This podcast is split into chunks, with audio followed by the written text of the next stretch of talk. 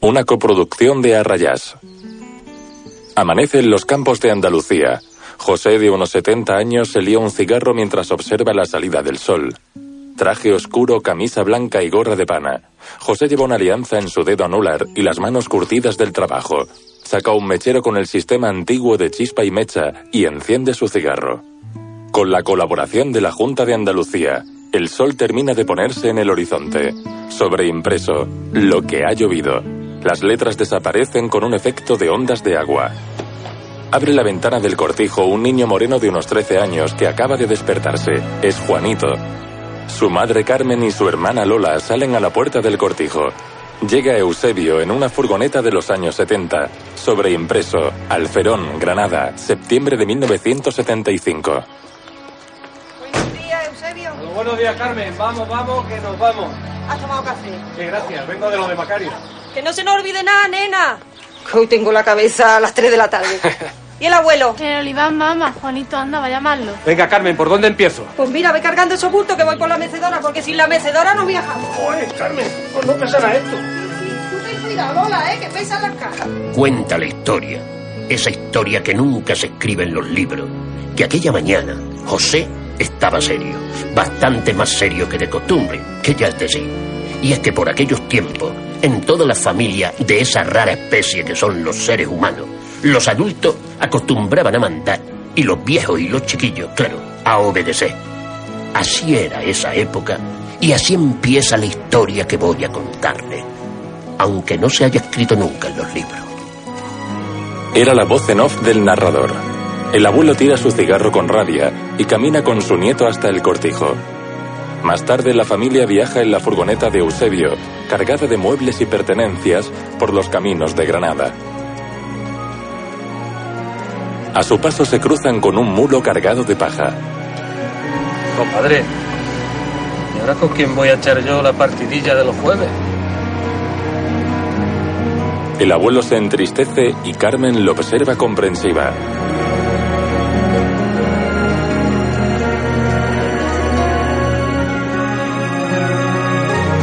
El camino de tierra del cortijo ahora es carretera.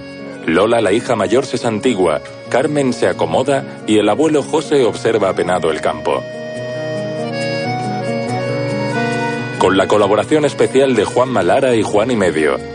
La familia ríe con los comentarios de Eusebio al volante. En Sevilla, Juan trabaja en el taller. Es un hombre de mediana edad, de constitución fuerte y con cabello blanquecino.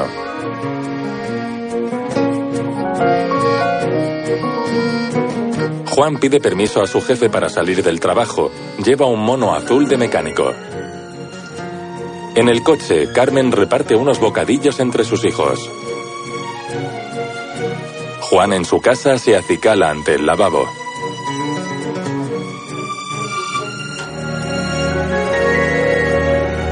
La furgoneta con el techo lleno de cajas y muebles recorre las carreteras andaluzas. Los niños y los adultos ríen mientras el anciano sigue profundamente serio. Música Fernando Ortiz Salvador. La Torre del Oro en Sevilla y el río Guadalquivir.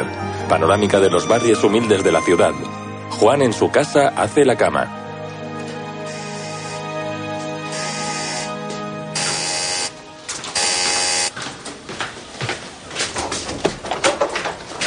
¿Qué haces aquí? He tenido que hackearme una miajilla, ¿sabes? Coño, primo, qué guapete te has puesto. ¡Quita, hombre! Y déjate de polla. Me hubiese cogido yo en autobús. ¿Qué autobús ni autobús? A la familia la vamos a recibir como Dios manda. ¿Para qué estoy yo aquí? Pero que te tengo dicho que no quiero problemas con el jefe. Jefe, no te preocupes tú tanto, que a ese lo que le sobran en el taller son coches. La familia espera junto a la furgoneta de Eusebio. Tranquila, mamá. Tu padre sabía a qué hora llegábamos. ¿Dónde se habrá metido? Yo por Sevilla me pierdo, Carmen, pero aquí he venido más veces. Es en lo que quedé con tu marido, y ya es la hora. Que la mulilla nos ha traído como un reloj. Mira, mira, ahí viene papá con el Tito. Aparecen Juan y Manuel en un coche rojo con aspecto deportivo. Todos se alegran. Guión Claudio Crespo y Antonio Cuadri. Dirigida por Antonio Cuadri. No. ¿No? ¿Tú cuándo vas a dejar de crecer, joyo por culo? usted, padre? ¿Cómo quiere que esté regular nada más? No diga usted eso, tío José, si aquí se lo va a pasar en grande. ¿Eh? Se vio. ¿Cómo está, machote? Un beso a su tío. Déjate de tanto beso que los chiquillos y el abuelo están reventados. Te llevamos todos santos días de viaje. Los adultos en el coche rojo. ¿Está muy lejos? Llegamos en nada y menos. Tienes ganas de verlo, ¿eh, Carmela? Ya verás, es muy bonito. Yo creo que te va a gustar. Sí, muy bonito y todo lo que tú quieras. Pero todavía no me has dicho lo que nos va a costar el alquiler. Que por eso no te preocupes, mujer. El primo me prestó para la fianza y para un par de meses de alquiler. Y a, a que ya te voy debiendo menos, ¿eh, primo? Que sí, primo. Y tú tranquila, cuñadilla. Hoy no se habla de dinero. Carmen resopla resignada. El narrador. Me acuerdo como si fuera ayer, cuando llegaron al barrio. Yo me puse muy contento porque para mí, sin casa y sin dinero, un vecino nuevo era un mendrugo de pan. Un hueso más que llevarme a la boca. Por cierto, ese era yo. Perdonen ustedes que no me haya presentado, pero como buen chucho callejero, yo nunca tuve en vida amo ni nombre. Cada cual me llamaba como le parecía. Ustedes ahora pueden llamarme, por ejemplo, Jaramago, que suena bien, y sobre todo, porque es lo que estoy criando hace ya una buena temporada. La familia a los pies del bloque observa el piso alquilado. Marico, Dolores. Eusebio, Sí. cuida con la cajita de esa chica que iba los platos, ¿eh? No te preocupes, yo la bajo ahora con cuidado. Desde una ventana la vecina Pilar observa la llegada de la familia. Flashback a recuerdos de Pilar. Jo t'ho faig. No sé. Anton! Sobreimpreso. Fene, A Coruña, febrero de 1973. Fidel se despide de su novia. Él tiene el cabello muy rizado y barbas. Pilar carga las maletas y se mete en el coche. La chica llora muy triste. El marido de Pilar cierra con llave la casa y melancólicos se montan todos en el coche.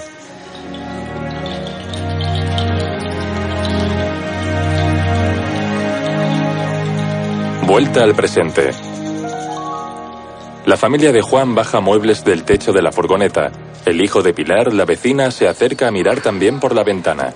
Eusebio y Juan. 100 duros, Juan. ¿Endurico? Bueno, venga, 90 por ser para ti. Con Dios, Eusebio.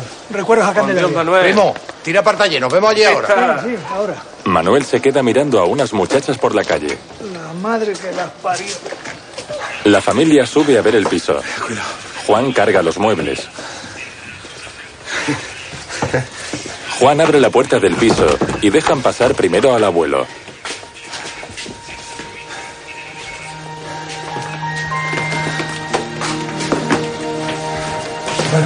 ¿Qué?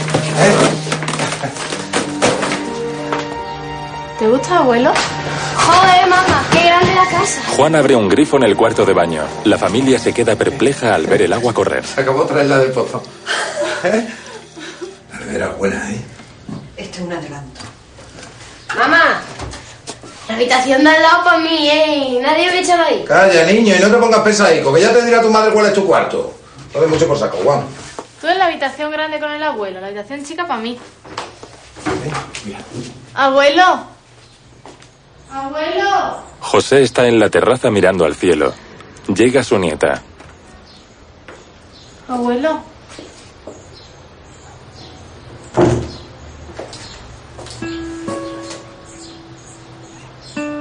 ¿En qué piensas, abuelo? No me hagas caso, hija. En el taller donde trabaja Juan, la hija del jefe, una muchacha atractiva, enciende una radio. El cartel Talleres Valverde. ¿Qué? ¿Llegó tu familia? Sí, gracias a Dios ya están todos en casa. Me alegro. Pero el baranda hasta que trina, ¿eh? Con tu primo. ¿Con mi primo? ¿Por qué? ¿Dónde está? No lo sé. Llegó hace un rato todo apresurado. Y se fue corriendo. Dijo que tenía que seguir probando el coche. Y hasta ahora. ¿El tío Manuel sigue soltero porque le da la gana o por algo? ¿Por qué va a ser, hija?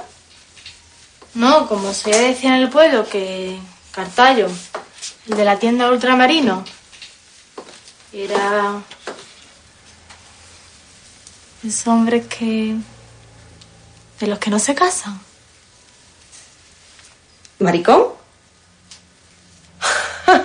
tu tío Manuel maricón. No, hija, no. Todo lo contrario. ¿Dónde está el tunante de tu primo? Toda la tarde fuera, ya está. ¿Eh? Ha venido el dueño del coche y se ha tenido que ir sin él. El teléfono del taller. Dígame. Y yo, con esta cara gilipollas que no se puede aguantar. Yo pensaba que estaba aquí, don Aurelio. Sí. Sí, Talleres Valverde. A tu primo le voy a meter yo un puro que se va a cagar por las patas abajo. Un momento. ¿Papá? Ese no sabe quién soy yo. ¿Papá? Yo cojo... es que- ¿Papá? ¿Qué quiere? El padre va a la secretaría. ¿Qué policía? ¿La policía? Ponte. Ah, coño. Diga. Eh, Sí, señor. Sí, soy yo. Sí, sí, sí, trabaja aquí, sí. Ah, muy bien. A, a- a su orden, comisario. Ahora mismo voy. ¿Papá qué pasa? ¿Papá? A Juan. Tu primo, que está en la comisaría. ¿En la comisaría? ¿Por qué? ¿Qué ha pasado? Que la han pillado ahí en una reunión de las comisiones obreras que los parió. ¿Mi primo? Sí, a tu primo, sí. Estaba ahí reunido con cuatro rojos más. Vaya, eso sí que es una novedad. Tu tío Manuel y ella estaban novios desde que eran dos nenes. Él estaba loquito por ella. Se iban a casar y todo. ¿Y qué pasó, riñero? Que si riñeron, ella pareció preñada de otro. Eso dice... Oh, la que se armó. A tu tío Manuel le dio la ventolera, hizo las maletas y se vino para acá, para Sevilla. Y desde entonces, ahí lo tiene, un caso perdido. Rosario se casó, y muy bien. Pero tu tío, ahí está. Un bala perdida, un picaflor. Ay, qué fatiga de hombre. Dolores, no me doble así las toallas, que me da mucho coraje. Más tarde, Manuel vuelve al taller con el coche rojo. Dentro está Fidel con un cliente. Esto el martes ya está, le llamamos antes. Gracias. Se bajan del coche Manuel y el jefe. Manuel le hace señas a Juan, indicando que todo está controlado. Fidel a Manuel. Te pillaron, ¿eh? No, yo estaba viendo un abogado a ver si le arreglaba los papeles de una baja, una amiga que tengo ahí en mi casa trabajando. Hombre, di la verdad, no te dé vergüenza. Si estuviste en el sindicato, Manuel, pues lo dices, que no pasa nada. No es ningún crimen, carajo. ¿Por qué lo dices? Pero aquí en el taller contigo nos bate y nos sobra, ¿no, carajote? Eh, sin faltar. Mire usted, a ver si nos enteramos que cumpliendo como cumplimos aquí, cada uno puede defender sus derechos laborales. ¡Eh, Fidelito! ¡Cállate! ¡Que lo llevas en el nombre, hijo puta! Anda, vuelvo al tajo. A ver si me vaya a tocar mucho los cojones, ¿eh? Cierro el taller y os va a pagar el jornal sindicato. Hombre, que lo Lo que digo nada, que se acabó ya la asamblea esta de Chinchinabo, hombre. Venga, todo el mundo a trabajar. La madre que os parió a todos.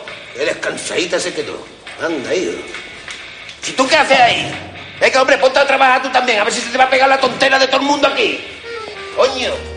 Fidel cena con su tía. ¿Y el vecino qué? ¿Estás contento con la familia aquí con él? Ese Juan es borrapaz. Trabaja bien. Demasiado bien y demasiadas horas. Tengo jefe encantado. Vaya. Parece galego. Su hijo también está en la mesa. ¿Qué tal tu novia, Fidel? ¿Qué te cuenta la carta? Marcela, la madre del boticario, cumplió 103 años. Y el alcalde le puso una calle. Y en la fiesta que le hicieron, comió algo, le sentó mal y murió. Por lo demás, ninguna novedad. Vaya, pobre. En la casa de Juan, su hija Lola se ha quedado dormida con un libro encima. El título Las espinas de Santa Rita de Casta. Se despierta al escuchar a sus padres.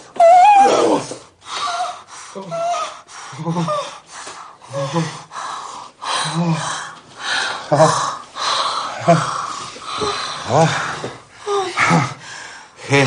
¿Eh? Oye, Juan. Todavía no me has dicho cuánto le debemos a tu primo Manuel. Que no te preocupes por eso, mujer. Mm. Echando unas cuantas hóricas extras de aquí al verano tenemos esa trampa quita. No te me vayas a angustia tú por eso que te conozco, Carmen. Sí, pero ¿cuánto? Poca cosa. Poca cosa, ¿cuánto es? Juan José Moreno. Juan mira para otro lado. 25.000 pesetas. ¿25 mil pesetas? ¿25 mil pesetas? Pero, Pero ¿cuántos jornales tienes que echar tú para devolver ese capital? Nenito, ¿estás tonto o te pasa algo? Que te he dicho que no te preocupes, Mari Carmen. De aquí a verano, a razón de unos mil durillos al mes, tenemos esa trampa quitada. Y si don Aurelio me sube una miaja al jornal echando unas horicas extras antes. ¿Eh? Se tumban. En la otra habitación el niño intenta dormir, mientras el abuelo observa con gran melancolía unas fotos en blanco y negro. En una aparece él de joven vestido de uniforme y en otra su mujer, hermosa y sonriente. José apaga la luz.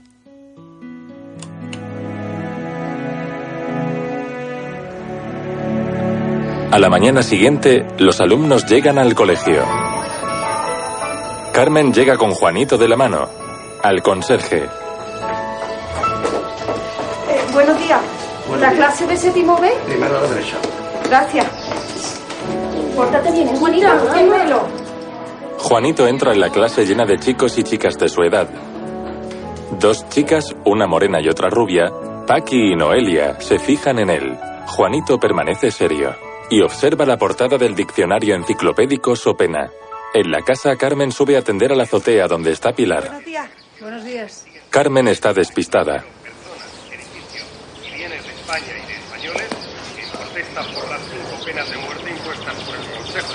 ¿Me dice dónde puedo atender? Sí, mira, esta parte es la mía y esa es la tuya. Pero vamos, que si quieres puedes tender por aquí, ¿eh? Yo no las voy a usar ahora. Pues te lo agradezco, porque tengo una barbaridad de ropa. Natural. Es que las mudanzas arrastran mucho, ya se sabe. tarjeta de visita de quienes promueven o secundan actos que debían Os vi llegar ayer. Me llamo Pilar Uteiro. Sabía desde hace tiempo que veníais por mi sobrino Fidel. Fidel trabaja en el taller con tu marido y su primo Manuel. No lo sabía. Yo me llamo Mari Carmen. Tampoco sois de aquí, ¿verdad? Ya lo notaste, ¿no? Somos de Fene. Fene es una villa que está al norte de La Coruña, a un lado de Ferrol. Ferrol del Caudillo, en Galicia, ¿no sabes? Eso sí que fueron cambios. Pero bueno, para todos es duro, ¿no? No hace falta que te diga que si necesitas algo, no tienes más que decírmelo, ¿eh? Muchas gracias. Lo bueno de este barrio es que hay un mercado donde puedes encontrar de todo. ¿Sabes que eres la primera persona de tu tierra que conozco? Galicia tiene que ser muy bonito. Pero está muy lejos, ¿verdad? Sí.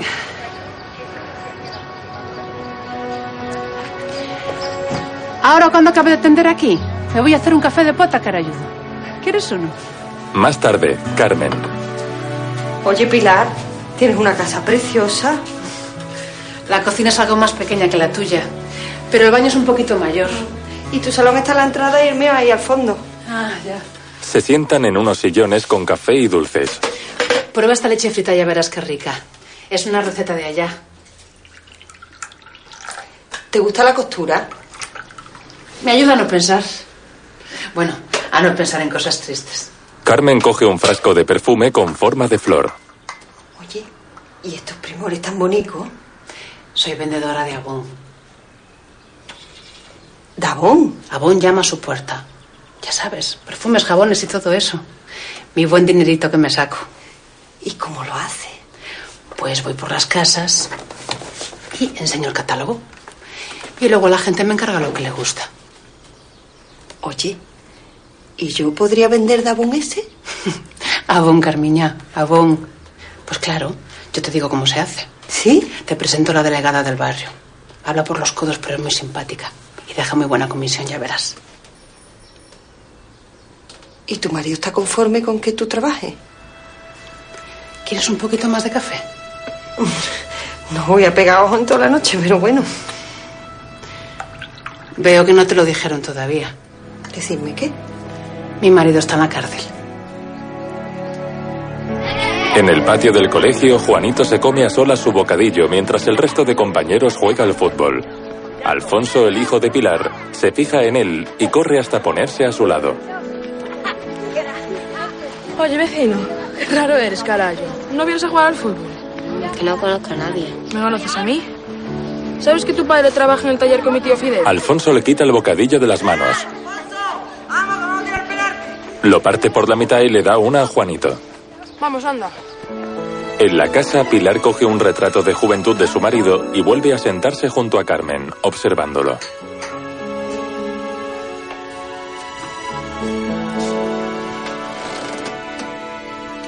Este es mi Antón. Nos vinimos porque allí ya tenía problemas. Y resulta que aquí se mete en un lío más gordo. Bueno, pero tu sobrino Fidel te ayuda con la casa, ¿no? Fidel no es pariente mío. Es sobrino de mi Antón. Al chico también le pilló el despido de los astilleros y se vino con nosotros para Sevilla. Cuando metieron a mi Antón en la cárcel, se vino con nosotros a vivir para casa. Juan y Fidel en el taller. ¿Te quedas? Sí. Quiero terminar esto. Pero Juan, otra vez. ¿No te das cuenta de que te está explotando?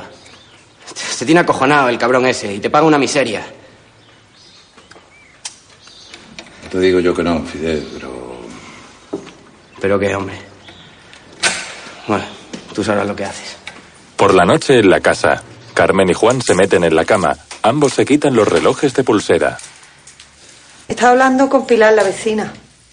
La gallega, ¿no? La pobre. Tiene lo suyo con lo de su marido en la cárcel.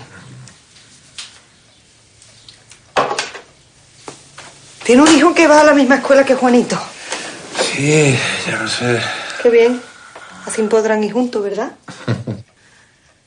Mira, Juan, como nos hace falta algún dinero, he estado pensando que yo puedo... Vamos, no lo he pensado yo. Me lo ha comentado la vecina. Que deja muy buen dinero de comisión, lo de vender colonias de Sadabón por las casas. Sí, ya lo sé. Y mira que yo voy a vender también como ella. A la mañana siguiente, los niños terminan de desayunar. Venga, hijo, date prisa. Oh, El perro narrador se encuentra con Juanito en la escalera. Qué bonito era empezar el día con un buen desayuno. En mi caso, era un desayuno perruno. Ya ven ustedes, algo escaso, pero no me quejo. Los perros y los niños siempre estamos contentos. Nunca tenemos eso que ustedes llaman problemas. Ya saben, las contrariedades de la vida. Eso que tristemente estaba a punto de entrar en la casa de esta familia como un mal viento del norte. Carmen limpia la habitación de su hija. En la mesita de noche de Lola encuentra una Biblia y un rosario. Coge el objeto y permanece pensativa. El abuelo José, vestido con un traje gris de corte antiguo y una camisa blanca, está en la terraza, contemplando con tristeza el paisaje de fachadas desconchadas y sucias del barrio.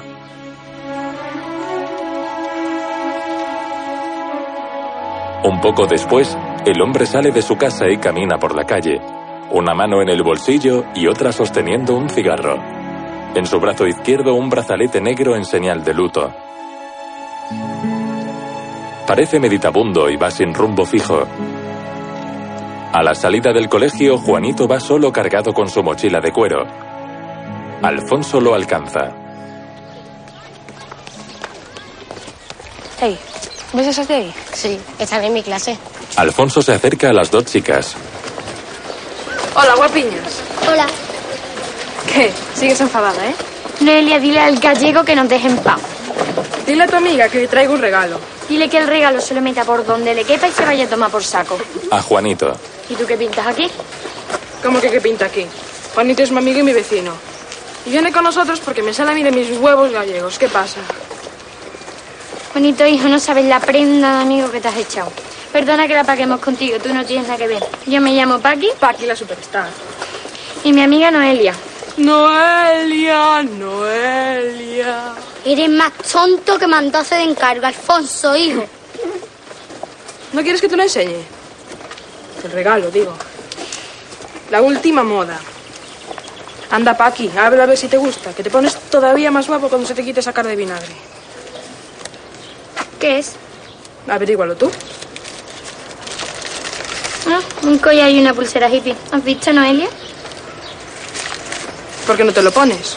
No, ahora no. Me lo pondré cuando a mí me dé la gana. Podías estrenarlo el domingo en la fiesta. ¿Qué fiesta? Julián, un amigo mío que tiene las llaves de un local vacío. Van chicos mayores, ¿eh? De 15 y 16. Pero a mí a mi gente nos deja pasar. Ya veremos. Adiós, parejita. Los chicos se quedan solos. ¿Por qué tenía ese cabreo contigo? Las hembras, Juanito, las hembras, que no hay quien las entienda. Nada, por una cosa que pasó, que me pilló hablando con otra. ¿Solo por hablar con otra? Qué cosa más rara, ¿no? Bueno, es que aparte de hablar, le están metiendo mano. Cuidado, las tetas solo, ¿eh? Que el otro son palabras mayores. Oye, ¿no te gustaría venir con nosotros a la fiesta? No sé. Que no te digo que vengas de carabina. Invitamos a su amiga Noelia para que te la ligues. Aunque ya ves que es de Castellón, te puedes pegar un buen filete. ¿Noelia de Castellón? Sí, de Castellón. De Castellón de la Plana. ¡Que no tiene tetas, capullo! Ay, Juanito, aquí la cosa no es como en tu pueblo. Te voy a tener que espabilar yo a ti un poco. Carmen y su hija Lola en la cocina del apartamento. Nena, ¿y el abuelo? Dando su paseo de todos los días, mamá. Parece que tarda mucho, ¿no? En alguna parte de la ciudad, el abuelo camina sin pausa. Está cansado y parece dudar acerca de la dirección a tomar. Más tarde la familia se dispone a comer en el salón. Siguiendo con la actualidad internacional, debemos destacar que la Embajada de España en Lisboa y la Cancillería han sido asaltadas esta madrugada por manifestantes izquierdistas que protestaban por la ejecución de cinco terroristas en cumplimiento de las sentencias dictadas por el Consejo de... El abuelo continúa su marcha. Es sorprendido con el paso del tráfico con el que no está muy familiarizado. La familia come naranjas para terminar de almorzar.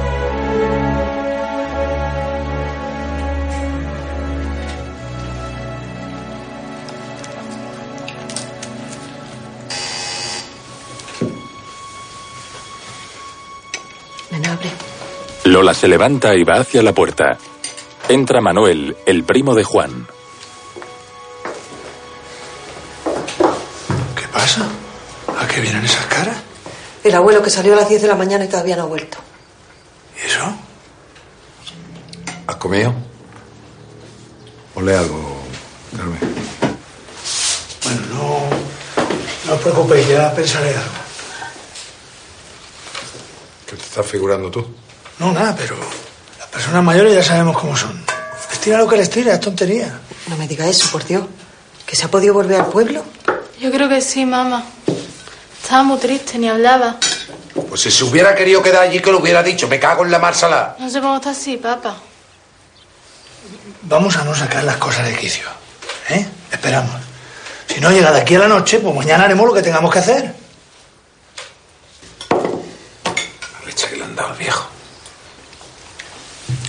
Esto te ha salido de muerte. Gracias, Manuel.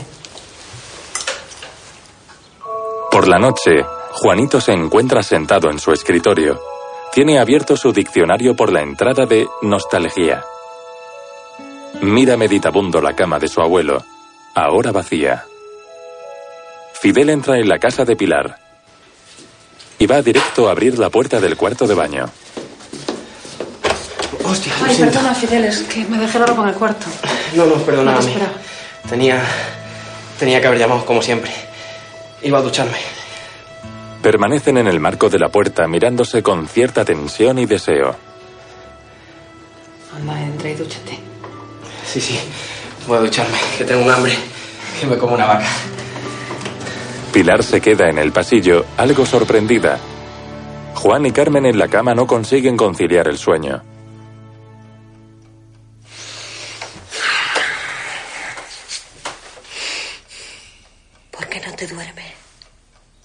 Porque no puedo, Carmen, no puedo. Tenía que haber ido a la comisaría esta misma tarde. Vamos mañana temprano. Venga, anda, duérmete. Juan se da la vuelta y se acomoda en la cama. Por la mañana, Lola llega a la casa de la calle con la Biblia en la mano. El gobierno ha examinado los informes recibidos sobre los actos de violencia que han tenido lugar en varias ciudades europeas durante las últimas horas. Estas acciones revelan claramente que los motivos antiespañoles aducidos han sido, en muchas ocasiones, un mero pretexto para encubrir su verdadera y auténtica naturaleza revolucionaria. La OPEP decide aumentar el precio del petróleo en un 10%. Los 13 ¿Dónde has ido tan temprano? He ido a misa. han terminado su reunión en Viena con un acuerdo para aumentar el precio del petróleo en un 10% a partir de Venga, tómate el desayuno. Es que no tengo muchas ganas. Voy a la plaza. ¡Que no se te olviden las papas! Carmen se preocupa. En el taller, un cliente. Sin problema, los neumáticos la semana que viene. Adiós, guapísima. Gracias. Fidel a la hija del jefe. Angelita, Hola, ¿qué quieres? el pedido de los cojinetes que llegó por fin. Aquí están los albaranes. Oye, Fidel. ¿Qué? O nada. Qué saborío eres siempre conmigo. Que mi padre es mi padre. y Yo soy yo. Ya, menos mal. ¿Te imaginas? Gilipollas. A la entrada del colegio, Noelia se acerca a Juanito.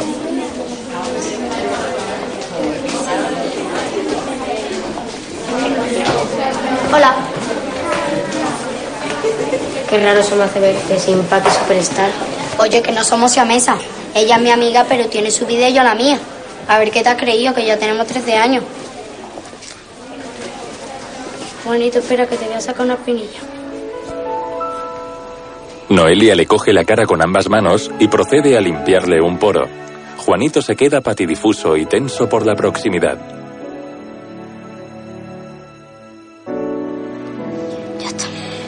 Noelia entra en clase y Juanito se queda pasmado en el pasillo. Más tarde en la puerta del baño de la casa de Juan. Hermano, es que ya media hora metido ahí dentro. ¿Se puede saber qué estás haciendo? Juanito sale del baño en ropa interior.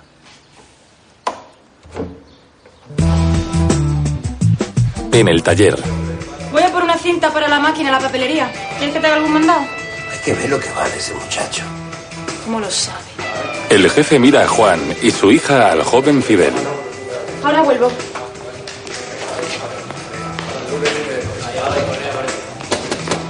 Juan. A su llamada, Juan entra en el despacho del jefe. Sí, don Roberto. Debe hacer la puerta. Fidel los observa atentamente.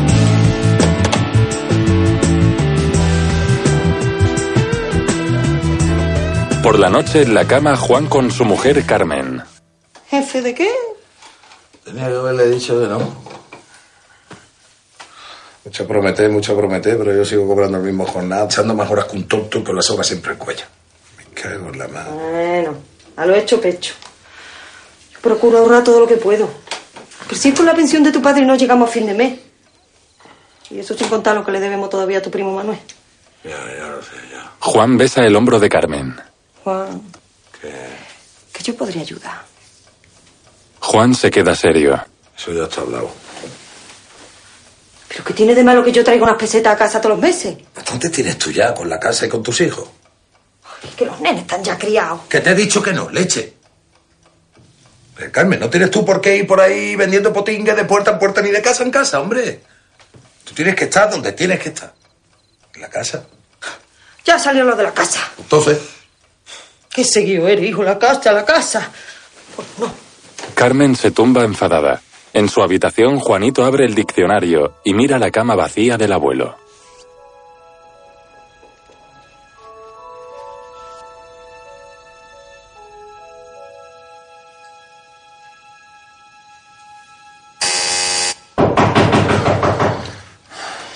Tras los golpes, Juan mira el reloj y asustado se levanta de la cama.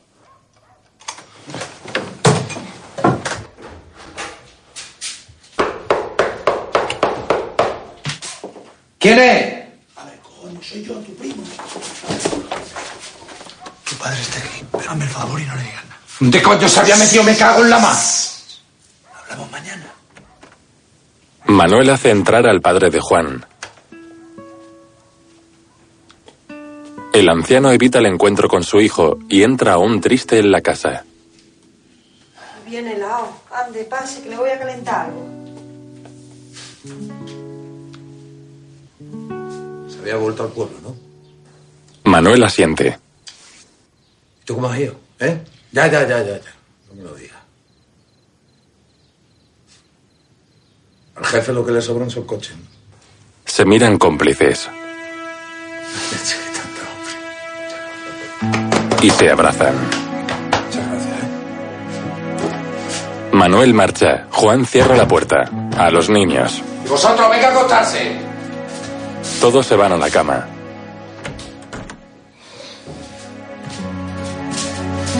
A la mañana siguiente, una radio en el patio de vecinos. La gasolina super pasará a costar entre 22 y 23 pesetas y la extra 25 pesetas. Esto que no de ningún lado. Manuel, ¿qué haces aquí que no estás en el taller? Me he hackeado una mejilla. ¿Y esto qué? Una tele, pero en color. ¿Te habrá costado un dinero? No, ¿Y te la han vendido así, sin caja? eh, es mía. Tengo dos. Quiero que el abuelo se distraiga. ¿Dónde está el Tito? Ay, que no sale de su habitación. En la habitación del abuelo. Venga, para arriba, que le he traído un regalo. El abuelo está metido en la cama. Ya está bien, tío. Tenía que estar usted levantado. Ay. Es natural que mi primo esté disgustado con usted. Pero ¿cómo es eso de escaparse al pueblo sin decirle nada a nadie? El abuelo no dice nada y sobre la cama mira el techo. Tiene que hablar usted con su hijo. Manuel le coge la mano cariñosamente.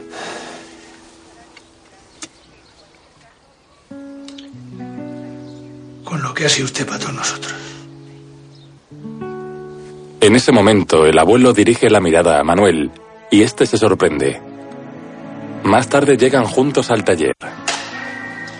Esa Angelita guapa. Aquí siempre hay faena, tío. Hay días que doblamos turno. Esto es muy grande. Tiene oficinas, tiene su foso, tiene para guardar las ruedas, se puede cambiar aceite, lo que quiera. Venga, Tito. Venga. Me he liado. Me he liado. Me he liado. A ver. Manuel atiende a un proveedor. El abuelo camina hacia donde está Juan trabajando. Juan siente la presencia de su padre, pero lo ignora disgustado.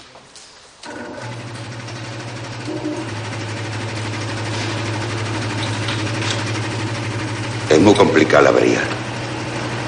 La cosa de la buría. Juan manipula el motor de un vehículo. En el cortijo dejaba los tractores como nuevos cuando se escacharraba alguno. ¿Te acuerdas? Juan no se gira. Juan, yo... Yo sé que no está bien lo que he hecho. Pero desde que falta tu madre, yo no estoy bueno y... Y hago cosas sin pensar. Juan sigue dándole la espalda.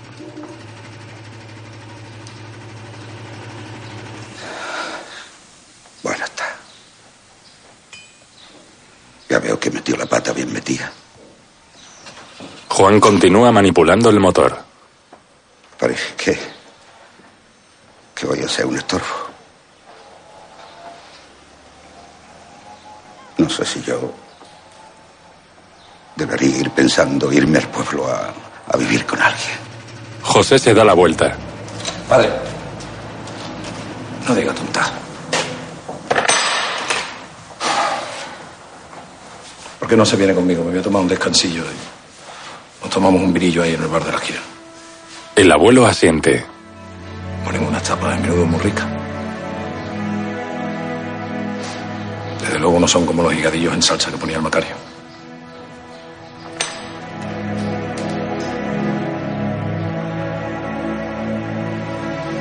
Conforme. El abuelo vuelve a sentir emocionado y juntos salen del taller.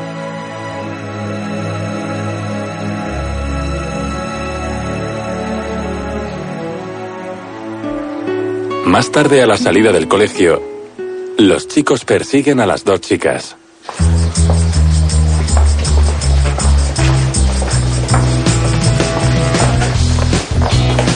Bueno, ¿qué? ¿Quedamos para la fiesta? Dice Julián que tiene unos discos nuevos acojonantes. No sabemos todavía. Se lo tenemos que decir a nuestros padres. ¿Cómo? ¿Que se lo tenéis que decir a vuestros padres? Pues sí. ¿Sabes lo que te digo? Sois unas fascistas. Siempre con lo mismo. Este niño es tonto. Tontos sois vosotros que no os enteráis. ¿Y de qué nos tenemos que enterar? De que cuando se muera el sapo va a haber una revolución. ¿Qué sapo? ¿El de geografía? El sapo es Franco, carayo. Pues mi padre, que sabe de esto bastante más que tú, dice que cuando se muera Franco no va a pasar nada. Que los americanos ya lo tienen todo arreglado con Juan Carlos, soy idiota. Ni Juan Carlos ni Juan Carla. Aquí van a poner una república. República federal, cuidado. ¿Federal? ¿Y eso qué es lo que es? Pues yo no lo sé bien. Es que lo vi en el mundo obrero el otro día, en mi casa. Pero debe de ser una república del carajo de buena. Como en Rusia, ¿no sabes? Que todo lo que es ruso es la repanocha. Como la ensaladilla. Pero si los rusos son comunistas. Pero si los rusos son comunistas. Ey, pues por eso mismo, cretina. Eso es lo bueno, que no os enteráis. ¿Sabes lo que te digo? Yo no voy a seguir hablando más de esto con vosotros, porque no tenéis ni preparación ni conocimientos de política. Vamos, Juanito. A estos estrechos nos vamos a invitar a la fiesta. Pues vosotros lo perdéis. Alfonso se da la vuelta irritado. Bueno, en ese caso, volvéis a estar invitadas. Pero si lleváis bragas, llevad recambio, que luego no quiero problemas. Herodes, un santo, un santo. En la casa, el abuelo ante la tele. José, Vicepresidente tercero del ¿Qué te pasa, nuera? Que estás tan seria. Esto no quiero que lo sepa Juan todavía. ¿Es algo malo? Funeral por los tres No lo sé. asesinados en Madrid. Usted sabe que a mí no me gusta registrar. Pero esta mañana, como la niña sale todos los días de casa tan temprano y sin decir nada, pues entra en su dormitorio. He encontrado esto. Saca unos papeles. ¿Algún amorío de mi nieta? Ojalá fuera un amorío. Entonces, Se sienta junto al abuelo. Es de las monjas. ¿y qué dice? Que hable con nosotros cuanto antes. ¿Y ¿De qué nos tiene que hablar? Oye, no será lo que me estoy figurando. Carmen asiente. Madre que las paría hoy es coreana. No entiendo cómo esta criatura se le ha metido algo así en la cabeza. Mi nieta metida en un convento. Eso se lo tenemos que quitar de la cabeza. Miedo me da. ¿En qué está usted pensando? En la cosquilla que hacen las barbas de los duendes, ¿no era? Yo me entiendo. José se enciende un cigarro con su mechero. En el taller, Fidel cambia la rueda de un coche. Manuel. Eh, Fidel, ¿te puedo pedir un favor? ¿Qué? Mira, estuve hablando con el abuelo. Y mi familia está un poquillo preocupada con Dolores, la hija mayor. Tu vecina. La has visto, ¿no? Creo que sí. ¿Qué le pasa? Nada. Pero que la pobre no, sale de casa, lee mucho. Y estaría bien que fuera con gente de su edad para centrarse, ¿tú me comprendes? Que saliera con un muchacho, así joven, como tú. Oye, Manuel, que yo tengo a mi Rosilla, que está en Galicia, pero es mi novia, ¿no sabes? Pero vamos a ver, tonto culo, ¿qué tiene que ver? Tu novia es tu novia y mi sobrina Dolores es una muchacha que lo único que te pido es que la conozcas el domingo cuando te la presente y ya está. O a mí no me metas en líos que te conozco. Pero vamos a ver. Y no me insistas, que te pones muy pesado cuando se te mete una cosa en la cabeza. Estos andaluces están para allá, carajo. Fidel aparta a Manuel. Carmen a Lola. Saqué muy pronto de la escuela. Llevas toda la vida cuidando de tu hermano y ayudándome en la casa. Ya es hora de que te des un capricho. Le acaricia el cabello cariñosa. La joven parece triste. Mamá, es que... Hombre, hoy tenemos lentejas. Ya está aquí el abuelo. Seguro que viene por su cafelico. Siéntese. En cinco minutos le voy a poner uno bien cargadico, como a usted le gusta. Que dicen en la radio que somos buenas para el cerebro, ¿no? Mira qué guapa la joya. Cada día te parece más a tu abuela que en paz descanse. Pero es que se puede saber qué locos pasa yo a vosotros. Dolores, ¿tú quieres venir el domingo con el abuelo a dar un paseo por el centro, que es muy bonito? ¿Y eso? El tío Manuel que me va a enseñar el barrio de Santa Cruz. Lola mira a la madre, quien asiente emocionada. Bueno, Los chicos en la puerta de la fiesta. Sí que tardan, ¿no? Fuimos demasiado puntuales. A estas les gusta hacerse esperar. ¿Por qué? ¿Por qué va a ser? Porque son hembras. Ya, es congénito. ¿Congénito? ¿Por qué hablas así, carayo? Juanito se encoge de hombros. Las chicas aparecen por la calle. Mira, ahí están. Al verlas, a Alfonso se le dibuja una sonrisa en la cara. En la terraza de un bar en el barrio de Santa Cruz. El abuelo José, el tío Manuel, Lola y Fidel. El camarero le trae una botella de vino y tortilla de patatas. Anda, niña, pruébalo. Manuel les sirve vino a todos. Pero ya no me pongas más, eh, Tito, que lo que tú quieres es emborracharme. Ah, no pasa nada. Además, comiéndote una tapilla no se te sube a la cabeza. Una copilla de vino es bueno. Renueva la sangre. ¿No es? Copita. Manuel le sirve más vino a Fidel. Gracias, don José. Pero qué don José ni qué niño muerto. Quítale al don que a mí no me hace falta ningún don. Ea, a brindar. ¿Y por qué? Que va a ser porque tengamos salud y que no falte el trabajo. Bueno, usted a disfrutar, Tito, que usted bastante trabajo ya. Venga. Todos levantan sus vasos y los apuran. Lola se fija en Fidel, lo que hace que él se ponga algo nervioso. Más tarde pasean por las calles del barrio de Santa Cruz y por los alrededores de la catedral. Los jóvenes posan para la cámara de Manuel.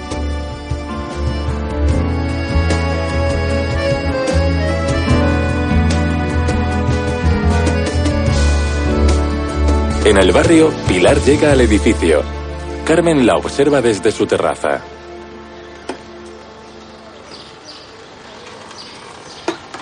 Está ganando el Real Madrid. por En la escalera, ¿Cómo lo has encontrado? ¿Qué duro es esto, Carmiña? Y a ver qué le hace. Pues eso es el problema, que no puedo hacer nada. ¿Por qué no entra? Echar la monta. ¿Estás sola? Está Juan. Pero está viendo el fútbol. Eso ahora mismo no se entera de nada. Venga, anda, pasa. Mira, los ha traído el primo de mi marido. Anda, coge uno. Lo siento, Carmiña, es que los domingos cuando vengo de verles se me cae el mundo encima.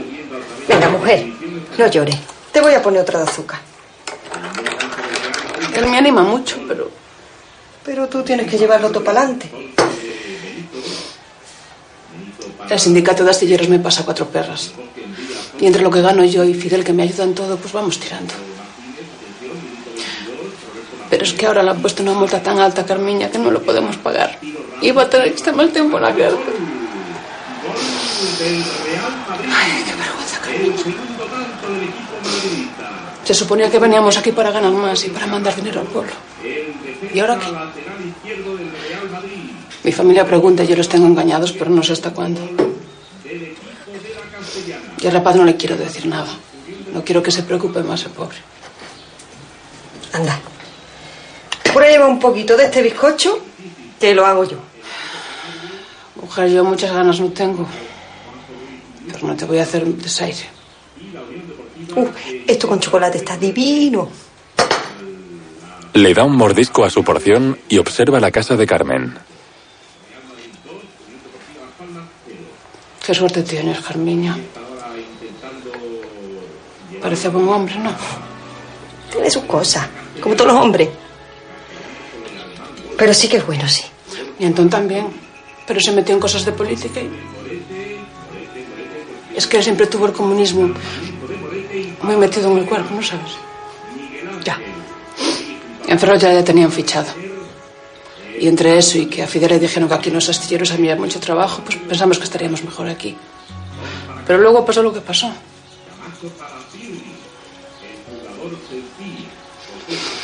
Yo a veces no puedo más, Carmiña. Además tan sola. Ya sabes lo que quiero decir. Carmiña, yo también soy una mujer. ¿Comprendes? Carmen asiente. En la fiesta muchos jóvenes bailan por parejas, pero los chicos están sentados en un sofá.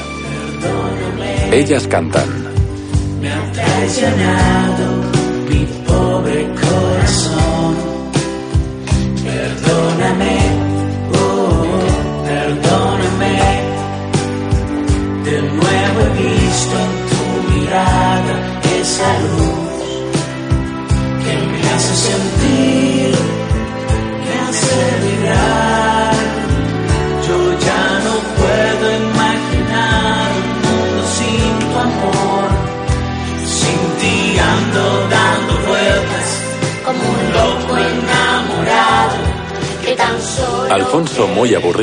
decide ponerle un brazo por encima a su chica.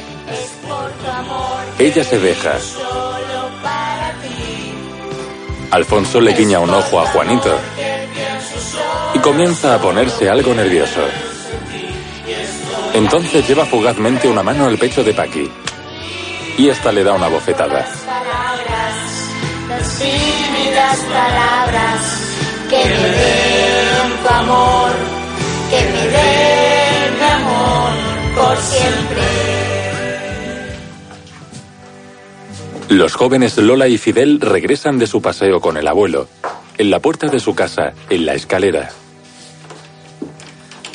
Lola. Con permiso, yo os dejo, que tengo la vejiga que me va a reventar. Buenas noches, Fidel. Buenas noches, José.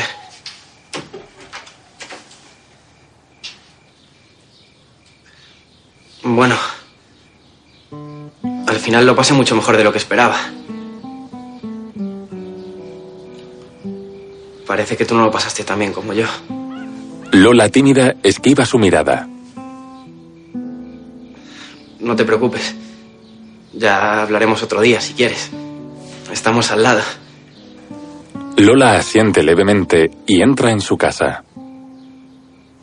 Buenas noches, Fidel.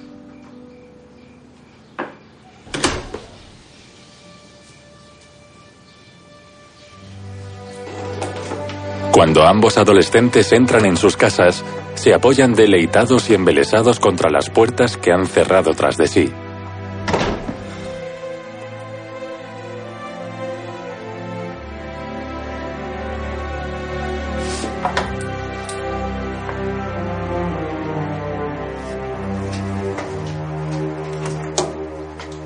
Carmen entra en la habitación de Lola. ¿Te la has pasado bien, nena? No te hagas la tonta.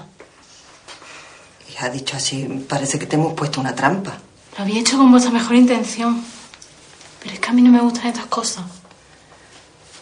Somos nuevos aquí, no tienes amigas, no conoces a nadie de tu edad. Es normal que nos preocupemos. Tu hermano sale con muchachos y muchachas de su clase. Tú estás todo el día aquí encerrada con nosotros. Os lo tenía que haber dicho antes de salir del pueblo. ¿Qué quieres ser monja? ¿Por qué lo hice como si fuese algo malo? No, no digo que sea malo, pero eres muy joven, Dolores. ¿Tú has pensado en tu padre? ¿En el daño que le vas a hacer? Se irá acostumbrando. La madre la coge por los hombros. Espérate un tiempo que nos vayamos haciendo la idea, ¿eh? No puedo. Por la mañana, muy temprano, Lola sale a la calle. Desde la calzada observa la casa de la familia. El abuelo se asoma a una ventana. Ella le dice adiós con la mano, pero el abuelo no contesta. Allí la espera a Eusebio, el hombre del pueblo, con la furgoneta, quien le coge la maleta y le abre la puerta. Ella se sienta. Eusebio se gira y se encoge de hombros sin entender, mirando al abuelo.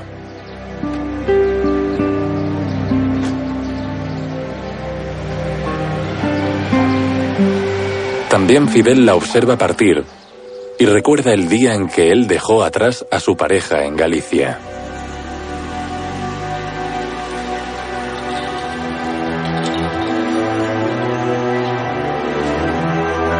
Sobreimpreso, dos meses después. Una panorámica del centro de Sevilla y la Giralda. En el taller, los titulares de unos periódicos. Franco muy grave. Juan y la hija del jefe. Juan, ¿me puedes hacer el favor de firmarme estas facturas? Creo que eh, en esta falta el cambio del parabrisas. Pero, ¿esto lo tengo que firmar yo o lo firma tu padre? Tu hombre, que ya eres medio jefe. Ambos sonríen y Juan accede a firmar. Adentro Fidel manipula una pieza.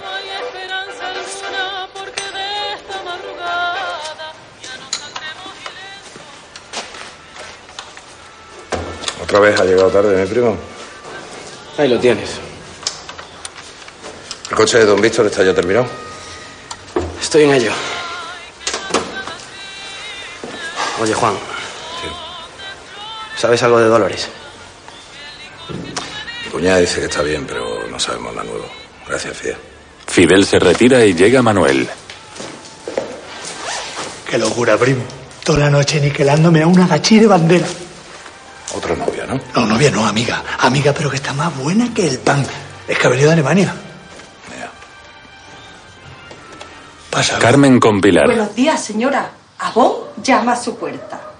Si nos dedica unos minutos, tendrá ocasión de comprobar nuestra gama de productos creados especialmente para nosotras, las mujeres. Anda, Carmen, ya pasa. Ay, cuando te cuente. Al principio era como cuando una vez de chica yo hice un teatro en el colegio. ¿Ah, sí? Pero al final no se me ha dado nada mal. He vendido 450 pesetas. Oye, que eso me deja una comisión a mí, curiosa. Carmen observa a Pilar. ¿A ti te pasa algo? El abogado que me dice que puede haber cambios. Lo de siempre. Paciencia y esperar. Dicen que Franco está en las últimas. Juan en su casa contempla una foto de comunión de su hija Lola. Carmen cose sentada a la mesa. Juan se sienta en la mesa. ¿Sabes algo de tu hermana? ¿Has ido a verla? Sí. Va toda la semana. ¿Y no le has preguntado por nosotros? Somos sus padres, Juan, claro que pregunta. Pasa que la madre superiora le ha dicho que no nos escriba durante este tiempo. Hay que ver, hay que ver, hay que ver. Olor era muy de tu madre y la chiquilla lo pasó muy mal cuando ella murió. Pero ¿quién se iba a figurar que las monjas aprovecharan ese momento para meterle sus ideas en la cabeza? Y tú sin darte cuenta. ¿Qué quieres decir? Con eres su madre, ¿no? Puñeta, ¿y tú su padre? ¿Yo cómo me voy a dar cuenta? Bastante tenía yo con traer los dineros a la casa. Oye, lo dice como si yo me hubiera estado abanicando las narices. Que yo en el cortijo trabajaba más que una tonta. Vamos a ver, Carmen, ¿se puede saber qué te pasa a ti últimamente? A mí no me pasa nada. Pues no lo parece. ¿Por qué no lo dices de una vez? Que diga qué. Que tú no estás conforme con que yo trabaje. Ya estamos otra vez con lo mismo, Carmen. Carmen, por Dios, que una cosa es trabajar y otra muy distinta. Que no tienes tu candato los días por ahí, le eche las cosas como son. Ya cantó la gallina. Carmen, tú tienes a tu marido, a ti no te hace falta, tú no eres como la vecina. Ella también tiene a su marido. Y bastante marido tiene, ¿sabes? Y dale con el palito a la burra, Carmen, que no me lleves más la contraria, ¿vale? Te daré la razón cuando la tenga, Juan, cuando la tenga. Que ya está bueno lo bueno. Que ya está bueno, ¿qué? Que ya está bien, hombre, que ya está bien que las mujeres tengamos que hacer, que decir, que pensar lo que los hombres queráis y lo que se os ponga en vuestras partes. Que tú eres mi marido, Juan, y que yo te quiero mucho, que eres el padre de mis hijos. Pero a ver si empezamos a pensar de otra manera. Me cago en la marcha, da con las mujeres modernas de los cojones. Ni moderna ni nada, Juan, que la madre de Pilar ya trabajaba hace un montón de años porque su marido estaba en el mar. Pues me parece muy bien, pero tú no tienes que andar todos los días por ahí de casa en casa, leche. ¿Andar por ahí? Vendiendo jabones y colonia y alguna concha de vez en cuando cuando se presente la ocasión y dejándome la suela pateando de casa en casa y las pestañas por las noches cosiendo para ayudarte a sacar la casa adelante. Mí no se me ocurre mirar a otro hombre, Juan Moreno, que bastante hombre tengo ya contigo. No seas de tu pueblo, Juanito. Juan asiente resignado y se retira. Carmen, nerviosa, se sienta a recomponerse en el brazo del sofá. Entra el abuelo.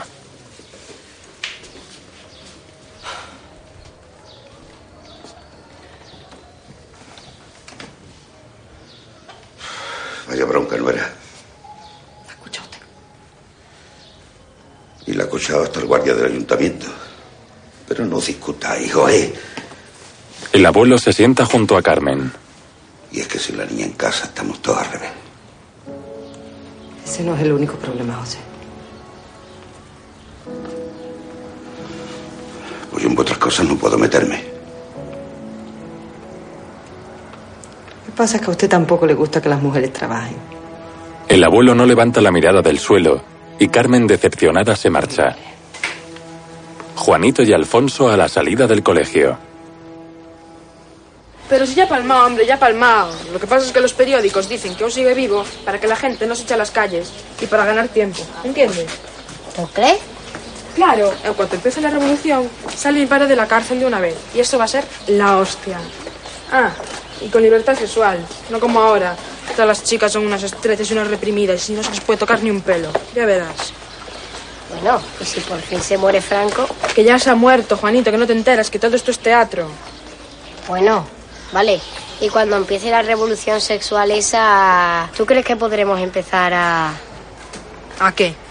a... Juanito mueve las caderas imitando el acto sexual. Claro, eso por descontado.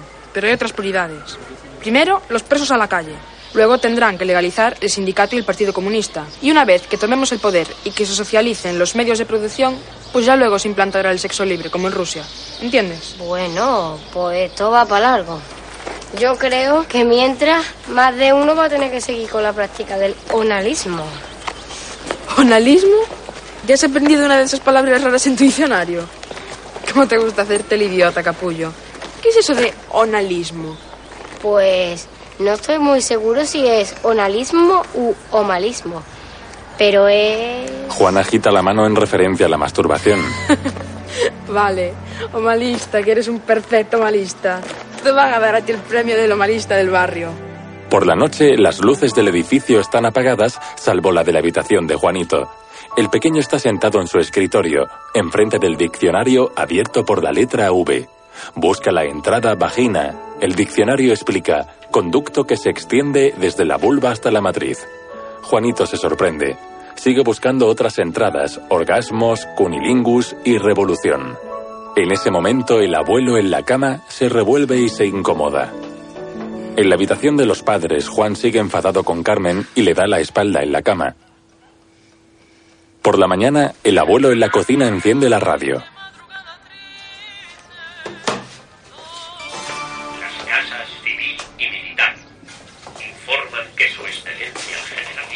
El abuelo abre la puerta del baño. ¡Que se ha muerto, que ya se ha muerto!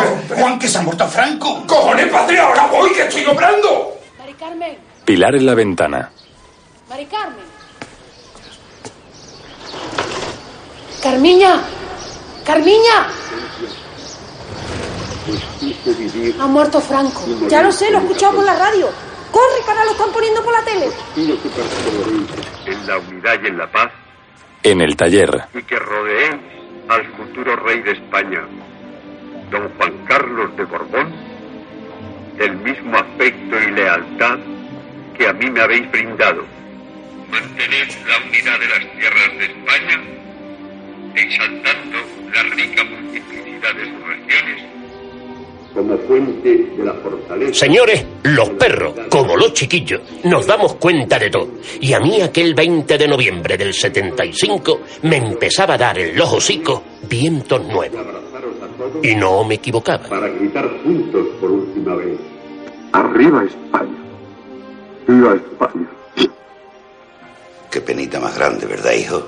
El abuelo ante la televisión. Qué penita. Las siguientes navidades las calles están adornadas con luces y los viandantes llevan ropa de abrigo. Carmen y Pilar salen a la calle. Hay carteles del sindicato CNT en las paredes. Uf, me parece que me estoy enfriando con este tiempo. ¿Qué vais a hacer esta noche buena? No me hables de la Navidad. Para nosotros será una noche como cualquier otra. Fide rompió con la novia y se queda con nosotros también. ¿No te das cuenta, Carmiña, que estas fechas son para poner a la gente triste? ¿Por qué dices eso? Pues porque yo no dejaré de pensar en mi marido y en mi familia y tú en tu hija. Tienes razón. Más tarde, en casa, el abuelo y Carmen. La de Dolores.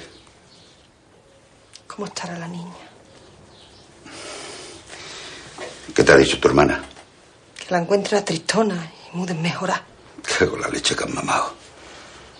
A ver si ahora que ha muerto Franco, ponen una ley como Dios manda que acabe con tanto cura y tanta monja. ¡Ay, no diga barbaridades, abuelo!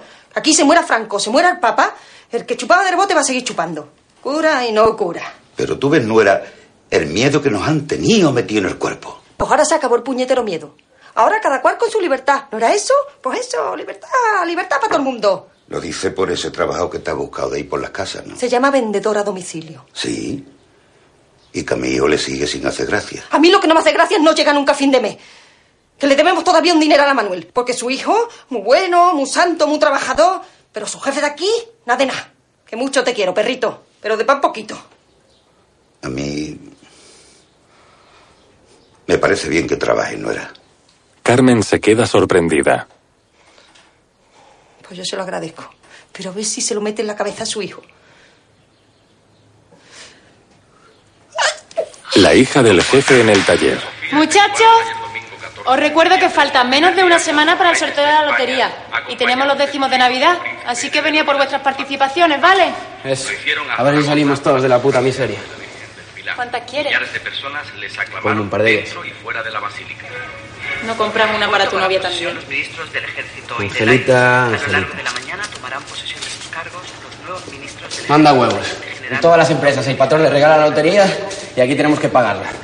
¿Y qué más te da, Fidel? Si tú no aceptarías por nada en el mundo una participación que te diera un explotador capitalista. Ahí está al lado, Fidelete. Sí, talleres Valverde. Sí, un momento. Espera, voy a ver si está. Manuel, Giscard y el secretario toma, espera a ti. ¿Una muchacha? probabilidad Manuel camina hasta el teléfono y se pone al aparato. Sí. Te he dicho que no me llames aquí. Que noche vieja ni noche vieja. Ya. Bueno, sí, venga. Ya hablamos. Sí. En cuanto Manuel cuelga, la chica le ofrece la lotería. Luego, luego. Manuel vuelve a su puesto de trabajo. Juan, Primo, que te vendrás a cenar con nosotros en la Nochebuena, ¿no? Bueno, tú, y tu amiga, tu novia o lo que sea. ¿Y no va a decir nada Mari Carmen si voy con Rocío? Eh, ¿Qué va a decir a Mari Carmen? Encantada. Ella contado de verte emparejado como si te presentas con un sargento de la Guardia Civil. No es novia, primo, amiga. Bueno, amiga. vale, vale, vale, vale. Lo que sea, primo, pero no nos falle, ¿vale? Ya sabes tú por qué. Pruebe esto. Y yo con el trancazo, lo sabe tososo. Cuidado. en la cocina, Carmen le da a probar comida al abuelo. Está en su punto.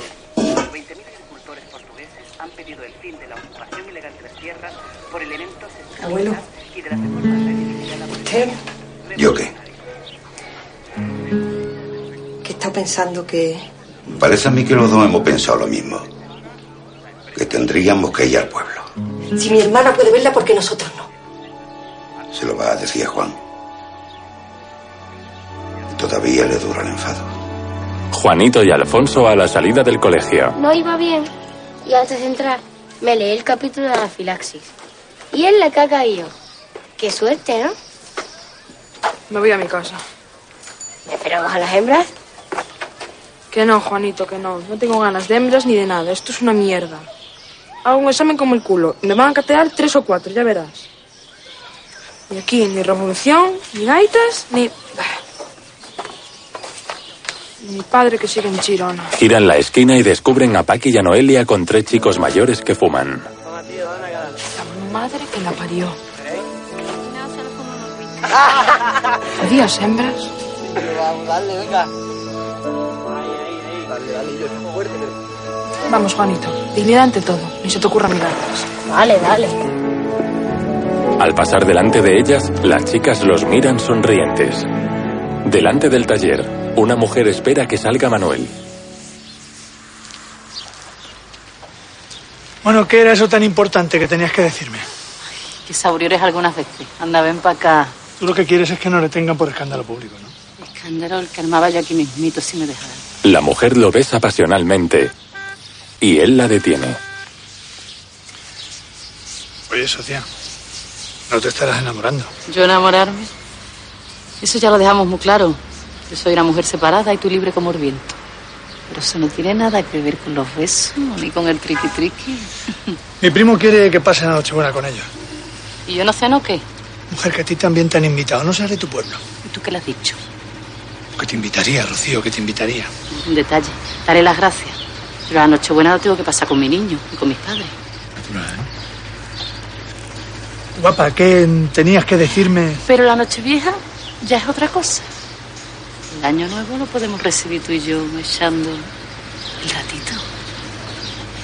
Muy bien. Pero tenías que contarme eso acá ligera, que tengo prisa. Me ha escrito mi hermana Vicenta, que está sirviendo en París. Y me habla de un trabajo allí para mí. Una casa muy buena. Con una paga buena. ¿Y a ti qué te parece? Mira, Manuel, es un sacrificio. Pero digo yo que habrá que juntar para una casa. Manuel se pone todavía más serio. ¿Junta para una casa? Mira, niña, esos son palabras mayores. Yo ya junté para una casa todo lo que tenía que juntar. Y me quedé sin casa y sin ganas de volver a juntar. Pero, Sí que tú verás. Son cosas tuyas. ¿por qué te pones así? Porque tengo el cigüeñal de un 127 colorado que me está dando mucho por saco. ¿Vale? Ya te llamo. Perdona. Manuel vuelve dentro del taller y Rocío permanece desconcertada. En la casa de Pilar, madre e hijo comen observando el retrato del padre. ¿Qué te pasa, Alfonso, que estás tan callado? ¿Te salió mal el examen? Sí, unha merda. Era moi difícil.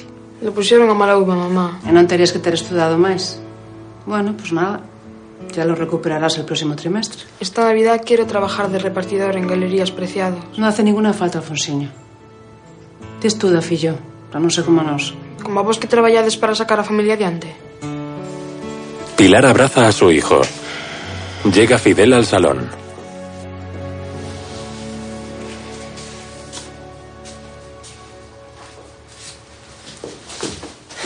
Oye, Alfonso, mañana pásate por el taller que tengo algo para ti. ¿Y por qué tengo que ir al taller? ¿No lo puedes traer aquí a casa? ¿Qué quieres? ¿Que destrocemos el pasillo? ¿Y que tu madre nos escaralle a los dos? ¡Que debuten! La moto verde, la chula esa. Es solo un anticipo. Como vengas con Cates, ya te puedes despedir, ¿eh? En la casa de Juan, Carmen se acerca a su marido en la cama.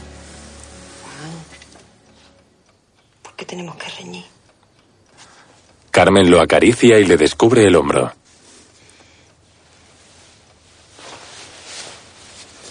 Venga, no seas rencoroso. A mí ya se me ha pasado. Juan se gira y la besa.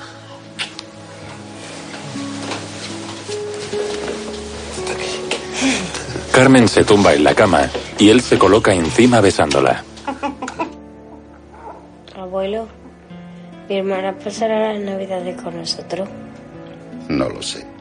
Las monjas se las saben todas y le dicen que no conviene que vea a su familia. Sos una putada como un castillo. Ya lo creo. El abuelo suspira en la cama y se incorpora. Oye, ¿tú acompañarías al abuelo al pueblo? Que tengo que resolver unos asuntos. Ya entiendo. Eres tan espabilado como tu madre y jodido por culo. No era, tú no estás bien. Tú te quedas aquí. Tu marido está conforme en que vayamos, así que Juanito y yo nos vamos al pueblo. Ya está todo hablado. Que no, que yo me voy con usted, que este resfriado no es nada, que yo mañana me voy con vosotros. Que no, mamá. Tú a la cama. Abuelo y nieto le preparan el desayuno a Carmen. Juanito, ¿tú tienes ganas de ir al pueblo? Tengo muchas ganas de ver a mi hermana. ¡Ay, ay! Viajan hasta el pueblo, un hermoso pueblo blanco de Granada. Ante la puerta del convento, Ave María Purísima. Venimos a ver a mi nieta Dolores, Dolores Moreno. Pues me temo, buen hombre, que eso no va a ser posible en estos momentos. ¿Está mala? No, no, Dolores está bien. Entonces, ¿cuál es el impedimento? Pues que ella no quiere verles. Que mi nieta no quiere ver ni a su abuelo ni a su hermano. No se ponga usted así, hombre de Dios, que no es eso exactamente. Pues déjese de Monserga y dígame entonces por qué. Dolores ha sufrido una gran crisis que está intentando superar. Perdone, señora. Será que soy muy de campo, pero no me estoy enterando bien. Piensa que si les ve a ustedes su voluntad puede flaquear. Y es designio de Dios ahora que Dolores se encuentra a sí misma. Necesita saber lo que quiere. Pero si está viendo a su tía, la hermana de mi nuera. Y la sigue viendo. ¿Y por qué a mi tita sí y a nosotros no? ¿Eh? Porque vosotros sois su familia más cercana. Os quiere mucho. Y tiene miedo de flaquear. No puede correr ese riesgo. Pues si tanto nos quiere, que no haga sufrir más a mis padres. Lo siento, yo no puedo ni debo hacer nada. abuelo y nieto miran con impotencia y rabia.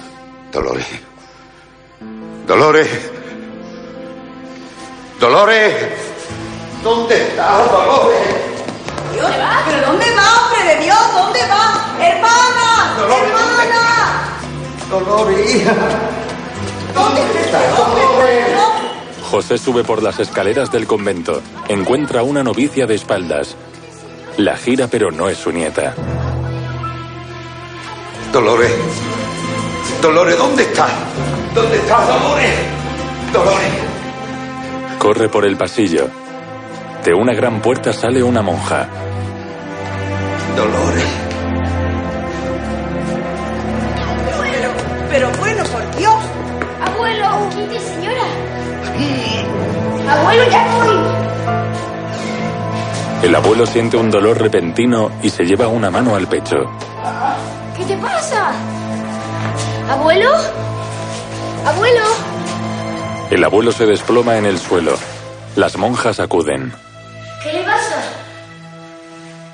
Más tarde el abuelo está acostado en una cama en la enfermería del convento. Su nieta Dolores y su nieto Juanito están junto a él. Se despierta y parece volver en sí. Ve a Dolores junto a él y ella le sonríe. Estoy soñando. ¿O eres Melorilla? Soy yo, abuelo. Y siento que por mi culpa le haya dado este flato. ¿Qué me ha dado un flato? Qué susto. Yo creía que le había dado un óbito. Vaya, que la había palmado, abuelo. Cállate, Juanito, que no tiene gracia. ¿Y la curiana? Las hermanas, abuelo, las hermanas. ¿Por qué no quería vernos? La joven agacha la cabeza. Tú sabes bien que yo no sé leer ni escribir, que no entiendo de esas cosas. Pero tampoco me hace falta. Te veo mudrega. No tienes buena cara. Estoy bien, de verdad. Lola. Lola. ¿Por qué no pasa aunque sea la Nochebuena con nosotros? Abuelo, Solo esa noche. ¿Qué más te da? rompería mi compromiso. Y no quiero hacerlo. No debo. La nieta se lleva la mano del abuelo a la mejilla. Lo que tú quieras, hija. Lo que tú quieras. Abuelo y nieto salen del convento. A una monja. Ay, espere, espere. Se me olvidaba. Para mi hermana, de parte de mi madre. ¿Qué es, hijo mío? Una bufanda que ha hecho ella. ¿Podría usted dársela? Descuiden, yo se la daré. Vayan con Dios.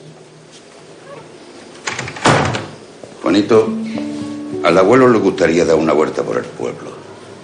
¿No da tiempo? Pues claro, abuelo. Y del flato ni una palabra, ¿eh?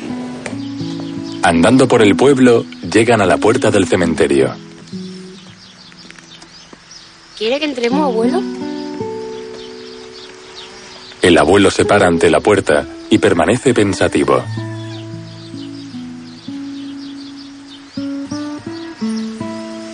Otro día. ¿Cuántas cosas ido?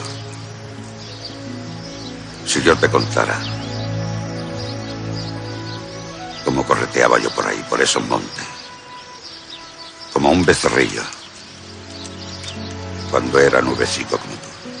¿Te acuerdas cuando ibas a la escuela? Yo con tu edad ya trabajaba en el campo. Mi padre me enseñó a poner trampa para las liebres. Y me bañaba en el río en pelota viva. Con mi hermano Jacinto. Que ya falta también el pobre.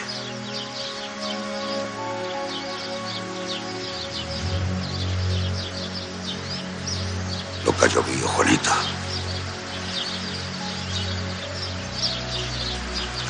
Lo que ha llovido. El nieto, viendo al abuelo emocionado, le coge la mano con cariño y el abuelo sonríe y lo abraza. Un poco después, en un bar del pueblo, ¿Qué? ¿Echando de menos al pueblo? Pues sí, me acuerdo mucho de tu esto. Y de tu higadillo en salsa, Macario. ¿Y tú, muchacho? A la buena estirón. Vamos, invita a la casa. ¿Qué os pongo? ¿Un café cargadillo? No se te olvida, ¿eh? ¿Y tú, Juanito? ¿Tu merienda de limón o de naranja? Vino de naranja. ¿Pero quién ha venido? ¡Compadre! Está usted hecho un sevillano. Juanito, ¿qué? Ya no quiere nada con los pobres. Como está Candelaria y toda tu gente. Parienta bien, José. Pero mi mayor y Toñín se han ido a Madrid. Paso que vamos pronto en este pueblo no vamos a quedar nada más que cuatro gatos. Antes más que bien echábamos para adelante. Pero ahora con la jodida crisis esta, como no nos toque el gordo, esto es imparajable. A que no te queda ninguna participación para mí. ¿Cómo que no? ¿Cuántas quieres? ¿A cuánto cada una? A 30 duros. Conforme. Dame dos. A ver si ahora sin Franco salimos de la miseria.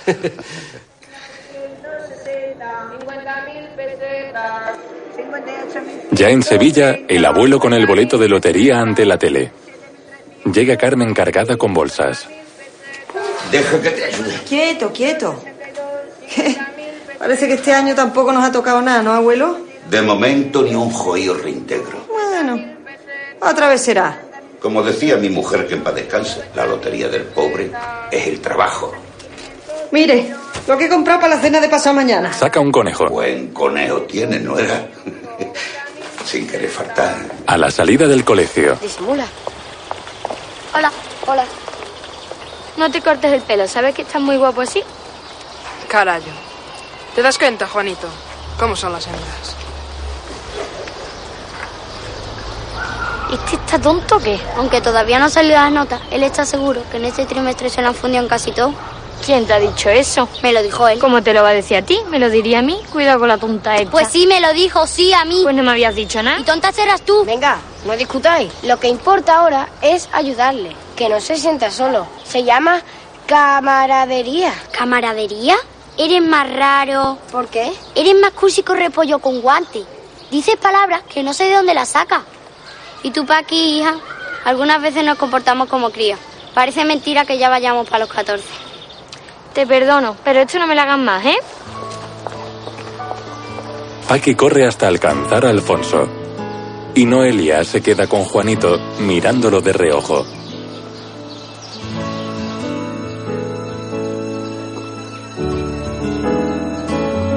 Ambos presencian el encuentro entre Paqui y Alfonso. Al principio los dos discuten, pero pronto se miran a los ojos, se abrazan y Alfonso le termina acariciando el cabello y la cara.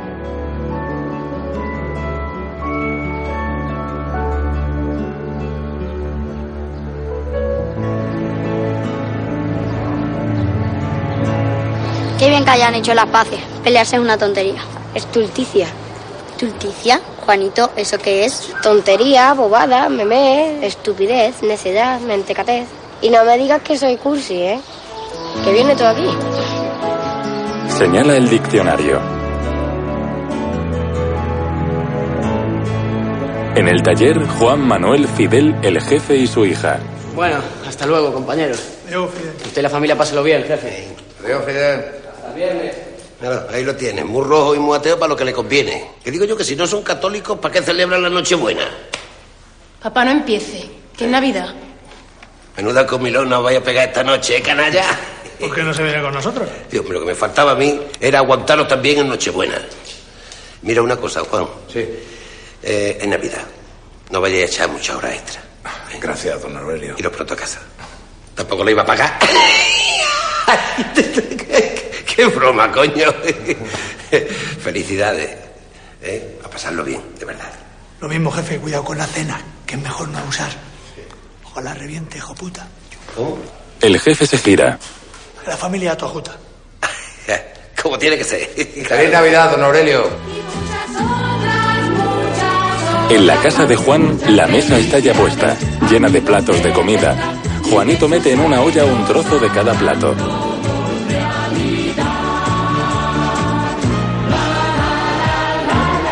Ay, abuelo, por Dios, ya me ha vuelto usted así la televisión.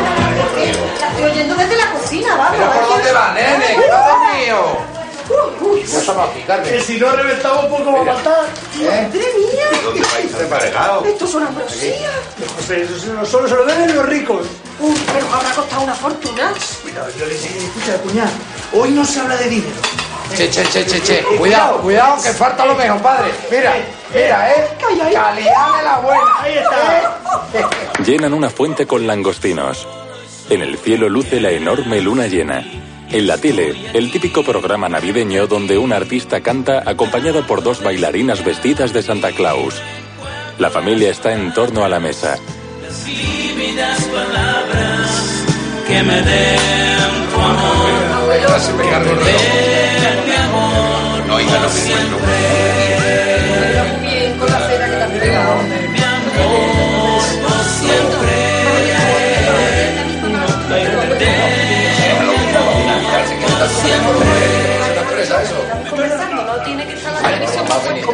No, no, no me eches más, primo. Bueno. Ay, qué noche buena, hombre. Que no, que estoy tomando de, de lo otro. Bonito, corre, abrir. Eso será la Pilar, ¿no? La vecina. Los gallegos, ¿no? Viene, marido, viene Fidelito, aquí viene el Fidelito. El Fidelito, Vamos a estar a borrilla, ¿o qué? ¡Ay, feliz Navidad! Buenas noches, pasa. ¡Qué alegría!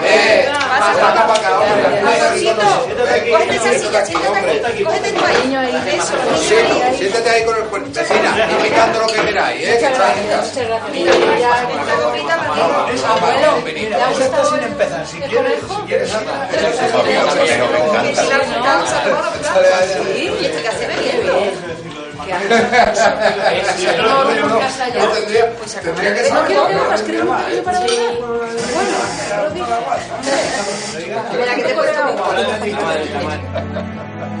Juanito se levanta de la silla para ir a abrir la puerta. Todos se quedan extrañados. Juanito permanece en pie ante la visita.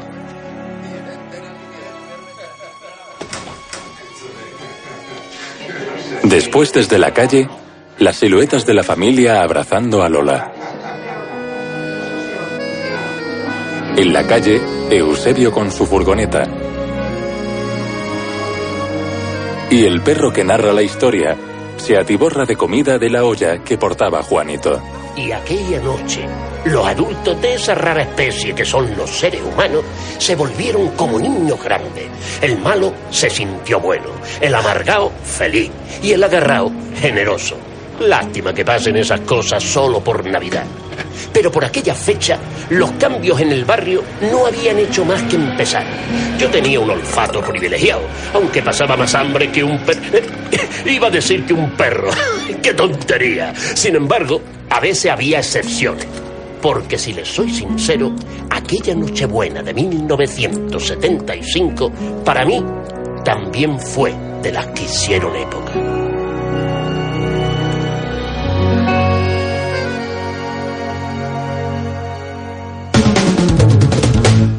En la televisión a color aparecen los actores,